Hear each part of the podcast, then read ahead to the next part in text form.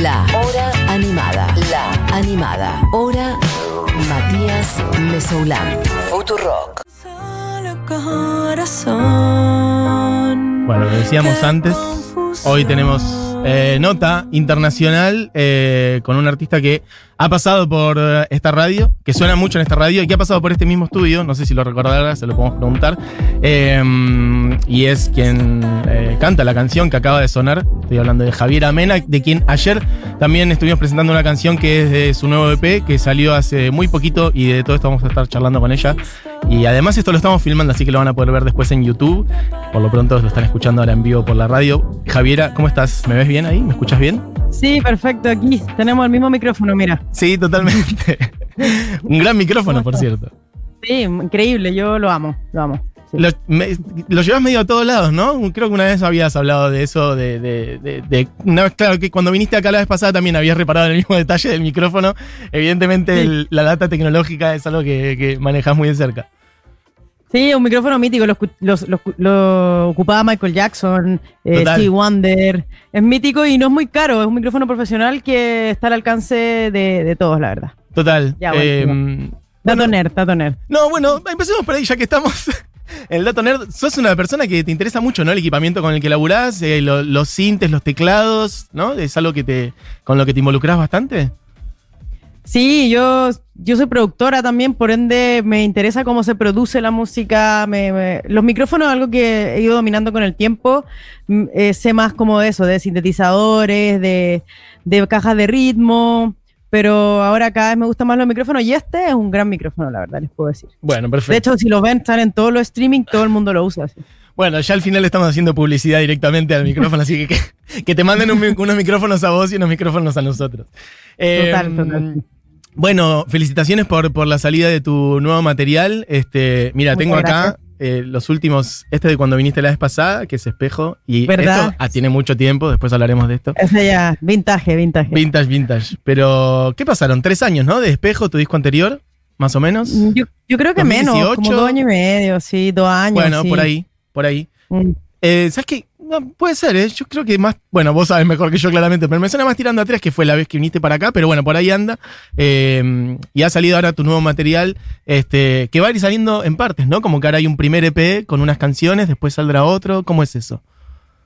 Sí, va, vamos a tirar el, estamos tirando el disco en racimos, vamos con el primer EP que acaba de salir, que es Entusiasmo, después viene otro que es más oscuro, que son cinco canciones más, y después a la salida del disco vamos a lanzar otras canciones, porque el- si lo que tengo son canciones en estos momentos, entonces lo que cambia es la, la manera de entregarlas, porque claro, eh, es una manera muy de la época del streaming, donde tú puedes generar hitos eh, a partir de otras cosas y engrandecer la canción también, que es algo que a mí me gusta mucho. Total. ¿Cómo te llevas con el formato este tan del eso, de la era de internet? Que a su vez tiene mucho que ver con, con otra época, por ahí con la década del 60 y demás, que es como la era de los singles, de ir sacando canciones sueltas. ¿Qué te pasa con eso? ¿Cómo, cómo te llevas con eso? A mí me encanta. Yo la verdad, siempre que sacaba disco decía, uy, pero bueno, obviamente los fans siempre van a escuchar todos los temas, pero yo Sí. de- realmente me desvivo con las canciones, les doy muchas vueltas, por eso me demoro tanto entre disco y disco, entonces para mí es, es- es maravilloso, porque así no me demoro tanto entre sacar un disco y otro, porque hay artistas que hacen como más canciones de relleno y ellos mismos lo admiten. Ajá. Yo cuando hago un disco es como, es que cada canción tiene que ser un universo. Yo soy muy fanática de Madonna, de los primeros discos, de los discos de los 80 que tenían 10 canciones y los 10 eran singles. Total. Entonces yo, yo feliz con la época del single nuevamente, la verdad. Y, pero a su vez, sí, sí seguís pensando en esa unidad como general, ¿no? Conceptual de que, de que el disco entero tenga como una coherencia o una identidad, digamos, más allá de por ahí ir sacando canciones sueltas. Sí, de todas maneras el disco representa una etapa también, un paraguas que, que abarca todas estas canciones y también es un momento creativo de una, un momento estético también. Es rico, es rico como marcar eso y el símbolo máximo es el disco, sí, y, toda, toda la, la parte visual que te trae, las fotos, todo eso lo- lo mete el disco, sí. Total. Bueno, estamos hablando con Javier Amena, artista que suena muchísimo acá y, bueno, de origen chileno claramente, pero ya antes decía, cruzando el océano también, y alguien puede estar preguntando por qué. Es porque estás viviendo en España hace rato, ¿no? ¿Ahora estás en Madrid exactamente o en qué ciudad de, de España estás? Sí, ahora estoy en mi casa en Madrid, son las cinco y media de la tarde casi. Estamos en un horario bastante diferente, cinco horas creo que tenemos con Argentina. Y ahora son las Y doce y media casi. Ya, claro. Las doce y media, claro, sí, otro momento. Eh, y estoy viviendo acá, ahora se viene el verano y eso, decidí mudarme un tiempo. eh, aquí está buena la cosa igual en cuanto a festivales. Bueno, la pandemia hizo que todo parara, pero ahora ya se está retomando. Tengo un público aquí estoy, y la verdad estoy muy feliz en Madrid, sí. ¿Y cómo se produjo esto? ¿Fue medio el azar que la pandemia te terminó encontrando en Madrid o es algo que vos decidiste antes o cómo fue esa situación? No, me había cambiado antes de la pandemia, llevaba un año viviendo cuando pasó y me vine a, encerrar aquí al, kilómetro cero de la pandemia, pero aquí estaba y, y nada, aguantando. Igual estuve en Chile un tiempo, tampoco es que me vine así no voy a Chile, estoy todo el tiempo yendo, acabo de llegar hace un mes, estuve tres meses allá, entonces me la paso un poco aquí entre allá y acá, un poco desdoblada y mm, eso, como que entre Chile y Madrid, entre Santiago de Chile y Madrid. sí. ¿Te sentís cómoda? ¿Sentís que es tu casa también? Dijiste mi casa acá en Madrid. ¿Sentís que España y Madrid es un lugar que, en el que te sentís a gusto? Sí, muy a gusto. Bueno, este, estoy ahora, ahora en mi casa, o sea, tengo un- vivo aquí en Madrid en todo sentido, mi gata está ahí, eh, me encanta, es una ciudad súper rica, súper cultural, eh, los parques que tiene, la vida, la gente es súper buena para conversar, igual que yo, yo soy así, bla, bla, bla. Sí. Se parece un poco a Buenos Aires, hay muchas esquinas que me recuerdan a Buenos Aires, fíjate Sí. tiene ese- esa cosa en común. Y nada, estoy súper contenta y hay un espacio para mí acá también. Siento que le encanta el electropop también. Está como metido más en la música del pueblo. Siento que a veces quizás en Chile el electropop es como algo más de nicho y aquí es como algo, bueno, tienen a Mecano y tienen a Alaska, no sé. Total. Así que ah, estoy, la verdad estoy feliz aquí, sí. Me interesa eso de, de que sentís, por eso te lo preguntaba también más allá de tu casa, como a nivel social, general y cultural, y decís que el electropop lo tienen mucho más integrado por ahí que, nuestras sociedades, que Argentina, que Chile, allá en España. Sí, de todas maneras, o sea, la electrónica viene de Europa, ellos tuvieron en algún momento en los 90 la ruta del bacalao, que era esta ruta de discoteca que habían en los 90, entonces, no sé, a mí me llamaba la atención que de repente tuve en una esquina una gente escuchando tecno como en, en nuestros países escuchando cumbia, es como popular el tecno.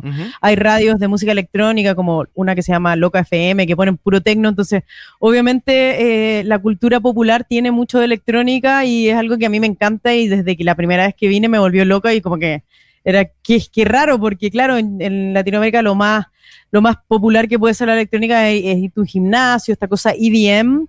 pero acá no, acá hay como muchas muchos afluentes diferentes de la electrónica y a mí yo feliz, yo feliz la verdad. ¿Y por dónde sentís que construiste el sonido de estas canciones nuevas? Hay un poco de las dos cosas, ¿no? Hay electropop, hay electropop un poco más tranqui, otro muy arriba con un beat muy alto, este, sobre todo Diva, que es como la canción ahora de las nuevas que han salido, que es como un beat muy arriba, y hay otras, bueno, de las otras canciones que vos sabes armar también, como baladas más basadas en piano, esos, esos elementos siguen jugando en tus canciones, sentís que, estás incorporando algo nuevo también, o, por dónde lo, fuiste armando el sonido de este disco? Sí, como dices tú, pues esa dualidad de que por un lado está mi cosa súper bailable, súper arriba, y por otro lado puedo hacer una balada y es seguir profundizando dentro de eso mismo que he hecho en todos mis discos. Eh, ahora trabajé con Pablo Stipicic, el cual produjimos a medias los discos para las canciones y nada, es como ir variando dentro de, de ya la marca que yo a esta altura siento que ya tengo. eh, y no, no es una súper, hiper gran diferencia, pero sí siento que hay una evolución. Eh, en- sobre todo en la balada 2 trabajé con un, eran como nueve, nueve personas tocando las cuerdas. eh, eso, seguir como evolucionando y entregando también eh, una manera diferente de expresarme las letras también. Siento que hay otro concepto, distinto de lo anterior también. ¿A qué vas con lo de, por ejemplo, la manera de expresarte en las letras? Por ejemplo, ¿qué sentís que estás expresando que antes no lograbas poner en palabras de esa manera? Yo siento que es más directo este disco, es como que menos, menos, menos, ¿cómo se dice esta palabra que siempre se me olvida? Críptico. A veces me pongo muy críptica yo. Mira, Y ahora estoy como más, más directa, más directa, así como pa. Y, me, y, y no es fácil ser directa, o sea, eh, eh, no sé, me le di varias vueltas para las letras, también eh, compuse con otras personas, compuse con Marian Rusi en México, eh, gente de Venezuela, he estado componiendo como de, de, de, de duplas, que es algo que yo antes hacía más sola, entonces estoy más directa y, y no sé, eso, eso puede ser. mira qué lindo. Es como una. Está bueno siempre tener la percepción del artista sobre sí mismo y a la vez como la mirada afuera. Yo no tengo la sensación de que fueras crítica, sino por ahí como que manejabas un vuelo poético distinto, pero no es que tus letras eran que uno no decía de qué está hablando, sino que eran. eran son letras como muy personales. ¿Cómo? Un poquito más críptica, claro, no, críptico puede sonar algo así como muy, claro. muy, muy loco. Sí, sí, sí. No, pero no sé, yo creo que hay una diferencia, es más directo, es más erótico el disco, es como, no sé, es más, más madura la letra, no sé, me siento como un poco más, más grande también. Bueno, sí, tengo más edad también, entonces en ese sentido me gusta, me gusta, sí. Totalmente. Bueno, te quería preguntar por ese lado también. Por ejemplo, ¿sentís que estás eh, en una. Usaste la palabra madura que, me sirve, como que encontraste una madurez en, en, quien sos vos. Arrancaste muy, muy joven cuando sacaste este disco, Esquemas Juveniles. Es del 2006, o sea, tenías 23 años, mucho tiempo. Pasaron 15 años de este disco, más o menos. Mucho, sí, más, más, no sé. ¿Qué ves cuando, cuando ves este disco? ¿Qué, cuando pensás en la Javiera de, de esquemas juveniles, ves un recorrido en donde ves qué diferencia, por ejemplo? No, yo sigo siempre muy volátil. Soy, bueno, algo que nos pasa mucho a los artistas, como estamos todo el rato en el mundo de la idea, cantando, lo cual te llena la cabeza de aire. Entonces yo siempre sigo muy, muy volátil y siento que ya estoy aprendiendo cómo a poner los pies en la tierra, estoy más ejecutiva también. Entonces eso es bueno para mí, pues, porque me ha traído a veces como problemas ser un poco volátil. Esquemas juveniles yo andaba ahí volando. Bueno, y esa captura la hicimos ahí también en Buenos Aires con Alejandro Ross y sacamos esas fotitos. Entonces, sí, eh, la experiencia me, da como eh, poder también, te da poder porque te da, no sé, al momento de sentarme en un estudio, tengo lenguaje, yo me siento en el Pro Tools ahí a editarme, puedo editar yo misma mis voces, no sé, como que y ahora también estoy produciendo a otra gente, que es algo que me encanta, y eso tiene que ver con la producción, es solamente pies en la tierra, entonces estoy feliz por ese lado, porque a veces se valora mucho este artista loco que estaba volando, pero yo agradezco haber madurado un poco, la verdad. Bueno, vos tenés mucho eso, ¿no? También como, más allá de ser un artista que, que toca, me parece que, por ahí me equivoco, me dirás vos, pero que te interesa más el hecho de componer y grabar y producir, por ahí más que el hecho de estar un montón de gira y tocando, o sea, si bien seguramente los vivos son hermosos, me parece que por ahí te gusta más la parte de, grabar y componer, ¿puede ser? De todas maneras, sí. De hecho, bueno, debo reconocer que a pesar de que la industria se cayó por, porque no habían shows en la pandemia, yo descansé bastante y era como, uy, por fin así en mi casa mucho tiempo, trabajando en el estudio, con mi rutina de despertarme, tomar mi café, entonces eso me gusta, igual soy, tengo un lado súper loco de salir y pasarlo bien, pero también me gusta esta cosa calmada de la casa, entonces eh, sí, me gusta mucho más el estudio que salir de gira, debo reconocerlo.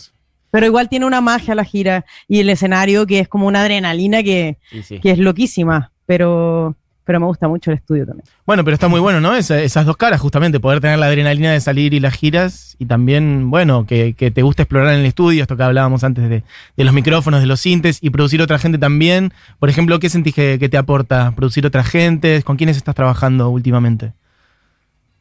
Estoy trabajando, bueno, trabajé con una chica de acá que se llama Robbie, que le produje un par de temas, que lleva a salir uno, y estoy trabajando con una banda también de acá que se llama Cariño, que son tres chicas que hacen un, se les recomiendo un montón, hacen un, un pop medio punky así, estamos haciendo un tema medio punky y nada, increíble, me aporta mucho, bueno, la frescura que traen porque gente súper joven, entonces yo como un vampiro les chupo ahí su, energía. Y, me enseñan un montón porque ellas ven las cosas de otra manera y yo les aporto, entonces hay como una ida y venida de, conocimiento súper súper interesante y, también como salirme un poco de mi visión artística y transformarte como en, en alguien que proporciona herramientas al otro también. Me gusta un montón eso, sí.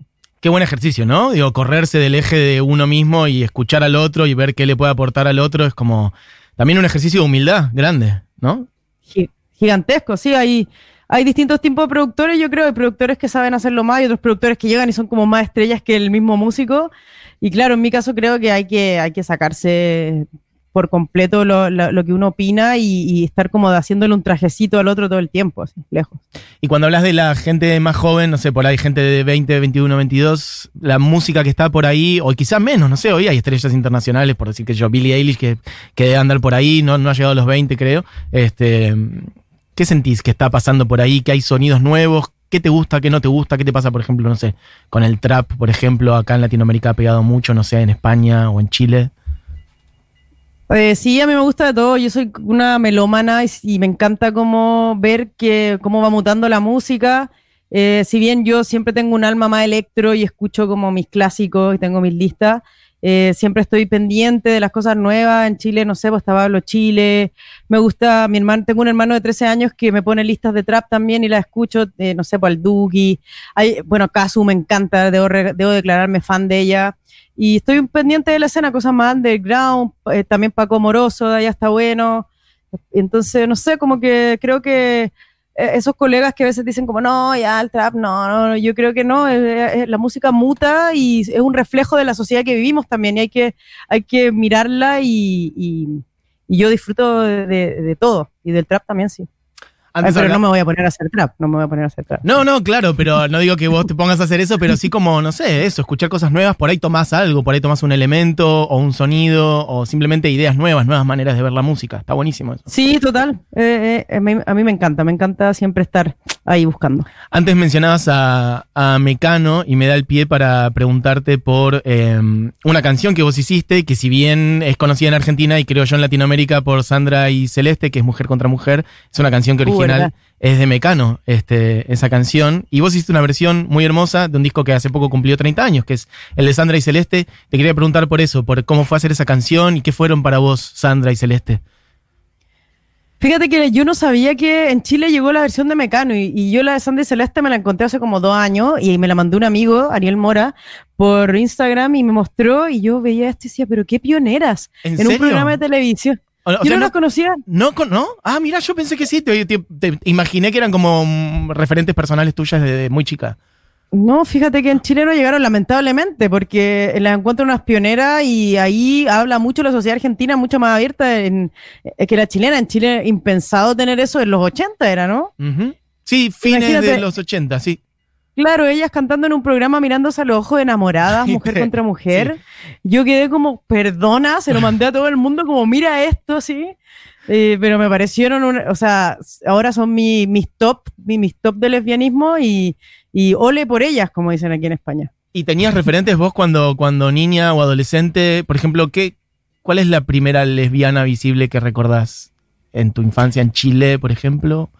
Oh. Obviamente ni una chilena, eh, pero habían unas que se sabían, pero nadie lo decía, pues eso pasa como las lesbianas mucho, es como, ah, son amigas, las tías amigas. Claro. Pero la, que más me marcó lejos es Tracy Chapman, o sea, Mira. Em, yo a, mi tía le encantaba y tenían el disco y yo me acuerdo que miraba el disco y decía, pero es hombre o mujer, y me decían, es lesbiana. Y yo, ¿qué es, qué es lesbiana? Y ahí ella fue la que me, bueno, bien. me abrió los horizontes, sí. Bien para esa persona. Eh, Mira, no, no puedo creer, me sorprende que, hayas conocido hace poco esa versión de Sandra y Celeste. Bueno, evidentemente habla también un poco. la bloqueaban en Chile porque éramos en dictadura de Pinochet, quizás estaba bloqueadísima. Total. Pinochet estuvo hasta que vos tenías, ¿qué? Siete años, más o menos, siete, ocho. Siete años, sí. Siete años, sí. ¿Cómo fue eso para vos? ¿Qué recordás de la infancia con, con Pinochet? Ah, yo bueno, yo cuando era pequeña ya, ya estaba un poco más light el asunto y me acuerdo de inventar canciones anti-Pinochet y decirla en el colegio y había gente que, con padres pinochetistas porque siempre estaba dividido y yo siempre bromeaba como Pinochet, no sé, como peleándome. Me acuerdo que el himno nacional tenía una estrofa que le agregó Pinochet que hablaba de los bombos. Yo canté eso. Y no, y me, acuerdo cuando ganó el no, que yo estaba durmiendo y me despertaron, ganó el, que, que era el no a Pinochet. Que no siga. Y que no sigue. Me acuerdo que me despertaron, ganó el no, ganó el no. Y salimos a celebrar hacia la calle. Y nada, yo me siento eso, como muy transición y agarrando la democracia y full, full, full no. Bueno, y ahora hay un proceso muy importante en Chile que es justamente dejar atrás la constitución pinochetista, ¿verdad? Y, además en la, convención constituyente, eh, bueno, tiene una conformación bastante interesante con, con mujeres en la mayoría, ¿no? Eso es algo esperanzador, me imagino. ¿Cómo lo ves vos? Sí, eh, fue algo que lo eligió la gente, la verdad, no hubo nada aquí de cuotas, de nada, o sea, la gente eligió a mujeres, hay mucha gente independiente de, de izquierda, centro izquierda, pero independientes, no, no se, no se fundieron tanto los partidos políticos y nada, está, está bonito lo que está pasando en Chile, o sea, yo recuerdo hace año y medio el estallido social y ahora constitución de Pinochet a la basura y vamos, vamos eh, escribiendo la nueva constitución y eh, hay un, hay un ambiente esperanzador igual, a pesar de que el COVID está fuerte, pero yo estoy muy pendiente de todo lo que pasa y eso, se siente un poquito de esperanza en un país que teníamos una constitución tan rígida y hecha por Pinochet, que no es, no es nada menor así. ¿Y cómo viste este año y medio de, conflictos en Chile? Me interesa un montón tu visión sobre. Además, la juventud fue muy protagonista, ¿no? De que se desencadenara todo lo que pasó en Chile, este proceso que deriva en cambiar la constitución. Sí, bueno, yo estuve en el estallido social, me fui para Chile, justo tenía que irme por suerte porque estaba en Madrid y al principio era un campo de batalla, o sea, todo el centro de Chile, todos los edificios blindados, con les pusieron, o sea, era, era raro, era porque yo había estado el año pasado y de repente llegué y estaba todo destruido. Em, Chile, claro, que nos decían los argentinos, no, pero es que Chile, el país como más europeo, y al final estábamos igual que todo Latinoamérica nomás, pero era, había como un, una falsa verdad ahí que, que vendíamos para afuera, que sí estaba bien, pero para un porcentaje muy pequeño de la población. Entonces la, gente despertó y hubo el estallido social, eh, muchas cosas ahí pasaron y todo eso derivó en esto, pues la reacción de la, de la nueva constitución y ahora eso es lo que te decía, se siente un ambiente como un poco de vértigo, ¿qué va a pasar? Estamos aquí, pero también con mucha, como mucha esperanza, porque Chile es un país eso, que tenemos una élite que está controlando demasiado las cosas y que ni siquiera les mira la cara al, al pueblo, así están totalmente desconectados así. Tremendo. Bueno, ojalá que así sea. Volvamos un poco, si querés, al material nuevo tuyo, a entusiasmo y mm, preguntarte, por ejemplo, por ¿Te imaginas tocándolo relativamente pronto o cómo vienen los planes a futuro ahora concretamente para estas primeras cinco canciones que has, que has sacado con, con entusiasmo, que es el nombre del EP? Eh, sí, bueno, Entusiasmo también está inspirado en el estallido social. De hecho, estas canciones fueron compuestas cuando recién pasó el estallido. Y a pesar de que no son canciones que hablan de política, ni de las marchas, ni de nada, eh, tienen esa energía del entusiasmo, pues, del entusiasmo, de la pasión, del fuego. Y cómo presentarlo en vivo, eso es lo que estoy pensando ahora, porque tengo fechas, tengo varias fechas aquí en España. ¡Qué bien! Les vengo del futuro aquí a decirles que sí vuelven los shows. Bueno, creo que en Argentina también hay. Ahora no, ahora no hay.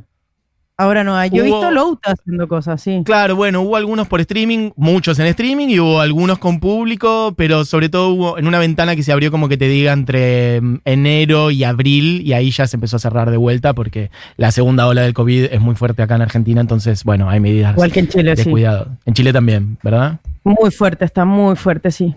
Pero ahora aquí en España está un poco más tranqui, a pesar de que siguen los casos y hay que cuidarse, obviamente pero tengo algunos shows por ahí, Barcelona, Madrid, voy a algunos pueblos de los alrededores y, pensando cómo, cómo mostrarlo, porque los formatos yo creo que tienen que ser reducidos, partir de a poco, que sea todo sencillo, poder moverlo, no andar con 20 personas, obviamente. Así que eso mismo estoy pensando y seguramente voy a ir con, con mis sintes, con alguna otra música, que vayamos ahí pimponeando cosas, pero un formato pequeño que, que yo me puedo permitir también, porque lo mío es electrónica, sí. Total. Y mm, pensaba también en, el mundo con el que vos te has vinculado siempre, que es, bueno, el mundo de la electrónica, pero electropop sobre todo. Acá en Argentina, uno de esos exponentes son Miranda, que acaban de sacar un disco nuevo y colaboraste con ellos también hace poco en una canción muy hermosa que se llama Entre las dos. ¿Cómo fue un poco ese, esa participación con ellos? Era una canción para mí y yo fui a Argentina también a componer, a componer con Ale Sergi porque quería hacer una canción con él que me ayudara como compositor. Mm, y, era para mi disco y de repente Ale me llamó un día y me dijo, oye Javi, la canción que tienes ahí, podríamos usarla con Miranda porque justo es un triángulo amoroso, habla de dos chicas y un chico, está perfecta. yo, obvio, démosle, eh, qué mejor, además, hace mucho que quería hacer una colaboración con ellos, me encantan, soy súper amiga también de Juliana, de Ale, así que hicimos la canción, el videoclip lo hizo Ale Ross también, que también gran amigo que me hace mis carátulas, las de Miranda, así que todo entre amigas, así la verdad, y, y resultó muy bien y a la gente le gustó un montón, la verdad. Y ahora de tus canciones nuevas, estuve viendo que estás haciendo, además de lo que es el video propiamente, el video oficial de cada canción, como algunas otras versiones, por ejemplo, de la canción 2, hiciste una versión como acústico ahí en el medio de la montaña, muy hermoso, ¿no? Sí, bueno, no sé si eh, nosotros nos une la cordillera, ustedes la tienen por el lado de Mendoza y otros, y otros lugares, pero estábamos ahí en medio, o sea, yo creo que si andabas media horita más ya llegaba a Argentina, en medio de los Andes hicimos esa grabación, nos costó un montón subir todo el equipo, fue un poco fue un poco extremo, la verdad. Ah, mira, pero sabes que pensé que lo habías hecho en España y me imaginé que eran unas, unas montañas o algunas sierras de, allá de España, pero no, es la cordillera acá en Argentina. Mira, bueno, en Chile, en Latinoamérica, claro, total, la cordillera de los Andes. en, nuestro, en nuestro eje andino ahí, así que nos metimos, grabé más canciones, pero se nos hizo de noche, así que no se veía la cordillera porque nos demoramos tanto en subir el equipo. Fue un desastre un poco, pero por suerte pudimos grabar esa canción Imagínate después para bajar las cosas a las 3 de la mañana, no, es que no me quiero ni acordar porque a las fue un poco desastre. Wow. Sí.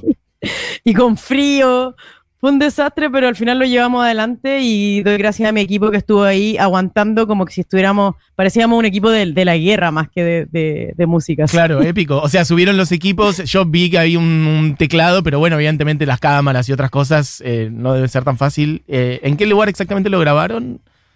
En el, en el Arrayán, que es un es por Santiago yendo para pa la cordillera, para el fondo, sí. A media hora del centro, porque Santiago también, como Mendoza, está a los pies de la cordillera, entonces a media hora tú puedes estar en medio de los Andes, eso es lo máximo. Qué bien, hermoso. Y pienso en otro video también de, de tu EP nuevo, que es, bueno, un poco lo opuesto, estas, estas dos caras que son complementarias, pero pero mm, bueno, un poco la acústica con piano y el contacto con la naturaleza y a la vez el otro video que es como totalmente futurista, ligado a la tecnología, vos como con unas máscaras y, demás, este, que también a mí me remitió un poco a, no sé si es referencia, pero a, Akira, ¿no? Japón, las motos, voz de naranja. Sí. ¿Era refe? ¿Era referencia? Era refe total, Akiresco, bueno, el, el vestuarista Matías Hernández, el fan del anime de Akira, tiene mucha influencia de eso. Entonces lo teníamos como referencia y justo cuando salió pasó la pandemia y Akira es muy como mundo distópico, em, como mundo sobrepoblado que se va a explotar, entonces quedó como anillo al dedo para el momento, así que eh, sí, totalmente influencia Akira, yo soy muy fan de, del anime también, así que siempre mi sueño es ser un anime a veces, así que le dimos por ese lado. De hecho, me puso una peluca cortita y todo. Exacto, total. bueno, Javiera, em, esperamos la salida de, las otras partes. ¿En qué mm, había escuchado por ahí como las fechas o los planes eh, del resto del, del, material, así como salió ahora el EP1, después en qué, cómo sigue la salida del resto del material? Eh, de, ahora vale, sale el EP2 en, no sé, cuatro meses creo, pero vamos a ir sacando los singles del EP2 antes. Okay. Y, el, y el disco ya sale el, el 2022, que no a comienzos, que no queda nada, la verdad. Ok. ¿Sabes que te quería pedir al final algo que hiciste igual al paso, en un momento, em, que vos hablaste de la gente que, intérpretes que vos produjiste, y me parece que estaba muy bueno, porque claramente sos una, ya una referenta en Latinoamérica de la canción y del pop, y a la vez no solamente sos eh, compositora e intérprete, sino que producís a un montón de gente. Em, que nos recomiendes, por ejemplo, algunas cosas que estés escuchando ahora, o gente joven que quieras recomendar, que digas, miren, escuchen esto de Chile o de otras partes de, del continente, no sé, podés irte para otros lados, o lo que que sea que estés escuchando ahora, me parece que, está bueno que la gente diga, ah, mira lo que recomienda Javier Amena. Ah, bueno, les recomiendo, mira, aquí justo abrí mi lista de Spotify, eh, me gusta mucho María José Yergo, que es una chica andaluza, eh, también me gusta de México, Silvana Estrada, Estrada, bueno, Cariño, obviamente, que es la banda que, mm, estoy produciendo un tema. También les recomiendo a La Bien Querida, una española que hace unas letras hermosas. Y otra? Ah, y Rusi, que es la otra compositora de dos, que también tiene un proyecto súper lindo que hace unos temazos así, muy, muy bonito, mexicana, sí. Total. Bueno, gracias por, por este rato con nosotros y mm, bueno, esperamos que, que, qué sé yo, que la pandemia amaine un poco, que se pueda volver a viajar y a tocar y que estés por acá en Argentina con algunas fechas y te podamos ir a ver y que puedas venir de visita acá a la radio cuando eso pase. Uy, qué ganas de irme para allá y comerme un pedazo de pizza y, pasarlo también, la verdad. Así que ganas de ir a Argentina, pues sí, he ido ya yo creo que más de 20 veces y ganas de, de, volver a ir y eso, nos veremos próximamente, ojalá que haya en persona en la radio. Así sea, Javiera, bueno, muchas gracias. Eh, sabes que acá sonas muchísimo en la radio y realmente yo eh, personalmente te considero una grandísima artista a nivel este, continental, así que un orgullo que hayas pasado por acá y que, y que estés de vuelta cuando se pueda. Muchas gracias a ti, Amadeo. Un beso grande. Un beso grande. Eh, Javier Amena sonando en la hora animada, en realidad pasando por acá en la charla por lo pronto. Eh, vamos a escuchar una canción de ella, de su nuevo disco, su nuevo material en realidad, que se llama Diva y suena de esta manera.